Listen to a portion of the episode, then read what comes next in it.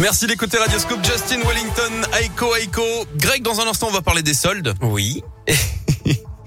je me suis amusé à faire un truc. Je me suis. Il y, a- il y a des phrases qu'on peut dire et pendant les soldes Oui. et dans la chambre. Ah. C'est un clin d'œil pour les parents. D'accord. Il y a des phrases qui marchent pour les deux. Vous Ok. verrez lesquelles dans un instant.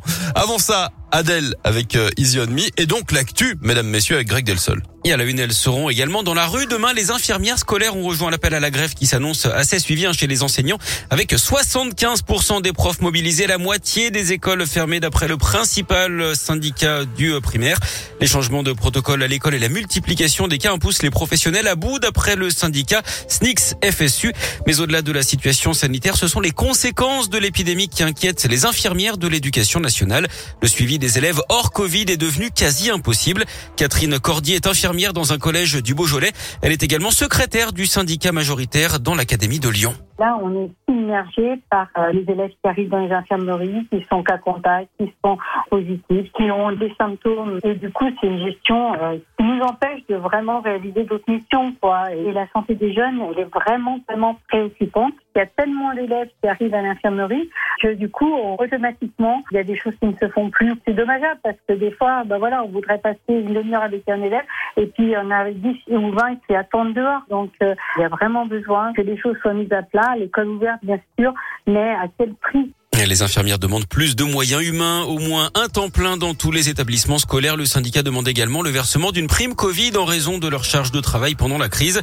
De son côté, l'OMS, l'Organisation mondiale de la santé, estime qu'au rythme actuel des contaminations, plus de 50% des Européens seront touchés par Omicron d'ici deux mois. Hier, plus de 350 000 Français ont été déclarés positifs. C'est un record. Le drame avait particulièrement euh, marqué à l'agglomération lyonnaise. Un père de famille de Rérieux dans l'un avait été tué dans un manège à Neuville-sur-Saône en mars 2018. Les nacelles de l'installation s'étaient affaissées d'un coup, tuant cet homme d'une quarantaine d'années. L'accident avait également fait plusieurs blessés, dont le beau-fils de la victime qui se trouvait avec lui au moment des faits. Le propriétaire du manège connaîtra aujourd'hui le jugement du tribunal. Trois ans de prison, dont deux avec sursis, avaient été requis contre lui et huit mois avec sursis et 5000 euros d'amende contre le contrôleur du manège. Lyon, deuxième ville la plus stressante de France. Ah. C'est ce qui ressort d'un classement établi par le journal Le Figaro. En cause, le bruit et le temps perdu dans les bouchons. Et puis justement, peut-être une idée pour se détendre. Le coup d'envoi des soldes d'hiver, ça va durer euh, quatre semaines jusqu'au mardi 8 février. En foot, le derby à Dessine dans 9 jours entre l'OL et Saint-Etienne se jouera peut-être devant 30 000 personnes. Le Sénat a adopté hier soir un amendement qui instaure des jauges proportionnelles dans les stades et dans les salles de spectacle. Il prévoit qu'en plus des 5 000 places actuelles, les clubs pourront ouvrir 50% des places restantes.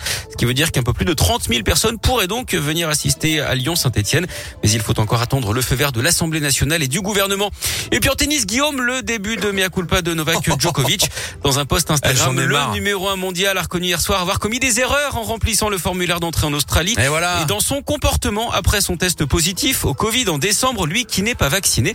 Il avait notamment réalisé une interview avec un journaliste de l'équipe et pris des photos sans masque avec des jeunes joueurs de tennis en Serbie.